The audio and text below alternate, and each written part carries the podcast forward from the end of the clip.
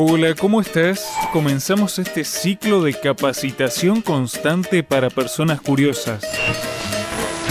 Damos título avalado por el Ministerio de Educación y tenemos programas de complemento con universidades e instituciones de todo el país.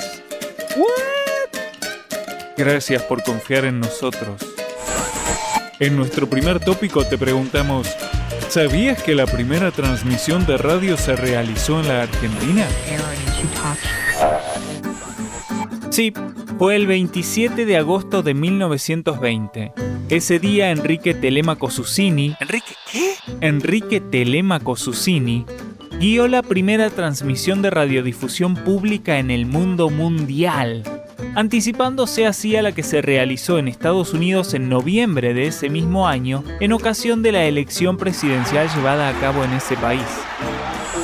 Y a ver si adivinas esto. ¿Qué tienen que ver la radio con la medicina? Bueno, si nos ponemos puntillosos algún que otro punto de contacto seguro vamos a encontrar, pero la idea sería que pienses que no tiene nada que ver y entonces nosotros te decimos que lo curioso, entre tantas cuestiones, es que don Enrique no era un ingeniero astrofísico nuclear orientado en ondas de choque y electromagnéticas, sino que era un médico, artista y radioaficionado. La historia cuenta que en 1910 Guglielmo Marconi, precursor de la telegrafía sin hilos, sin cables, inalámbrica, viajó a nuestro país para participar de los festejos del centenario de la Revolución de Mayo. Y ya que estaba, aprovechó sus días en Argentina para instalar una estación radiotelegráfica en la localidad de Bernal, en la zona sur del conurbano, desde donde pudo comunicarse con Canadá e Irlanda. Al parecer fue tal el impacto que generó todo este despliegue que un grupo de jóvenes radioaficionados comenzó a intercambiar noticias, a transmitir pequeños conciertos de piano y violín y a generar charlas superando las distancias y formando así una especie de fraternidad que se relacionaba por medio de los equipos de radio que cada uno poseía.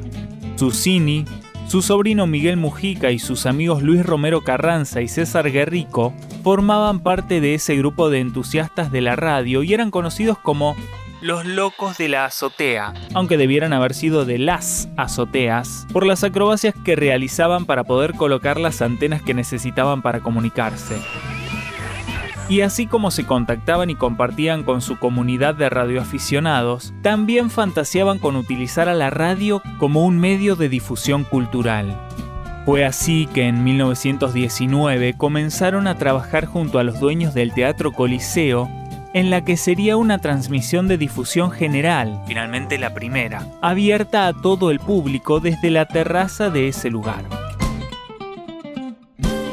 Para el 27 de agosto del 20 estaba todo listo y a las 20:30 el mismísimo Susini inauguró la radiodifusión diciendo, Señoras y señores, la Sociedad Radio Argentina les presenta hoy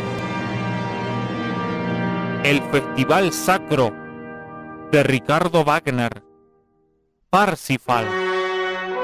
Una recreación, nunca pasó. Esto es verdad.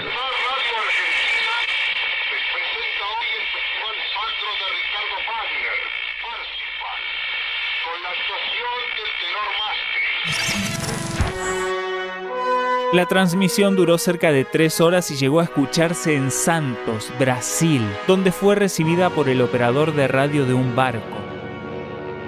De ese modo no solo se realiza la primera transmisión de radio, sino que se crea la primera estación conocida como Radio Argentina y que se mantuvo al aire hasta fines de 1997.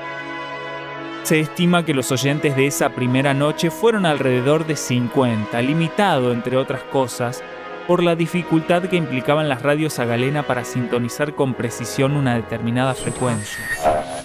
Ahora bien, digamos que hay una especie de polémica, ya que fueron varias las personas que se atribuyeron haber realizado la primera transmisión de radio.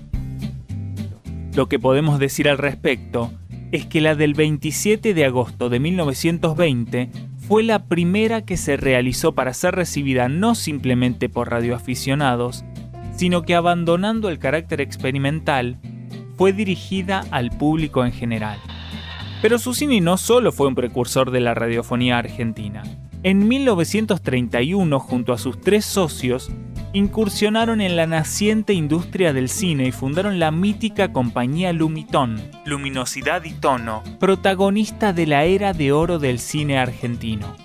Además dirigió el Teatro Coliseo, el Teatro Colón, el Teatro Argentino de La Plata y fue autor de gran cantidad de obras de teatro.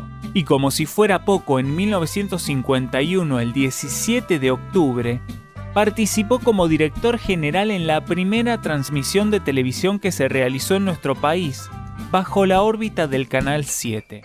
Ah, y en 1962 fundó la Compañía Cooperativa de Teléfono de Pinamar. Hasta aquí la primera parte del programa de capacitación constante para personas curiosas.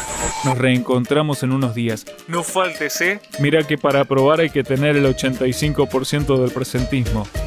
¡Hala!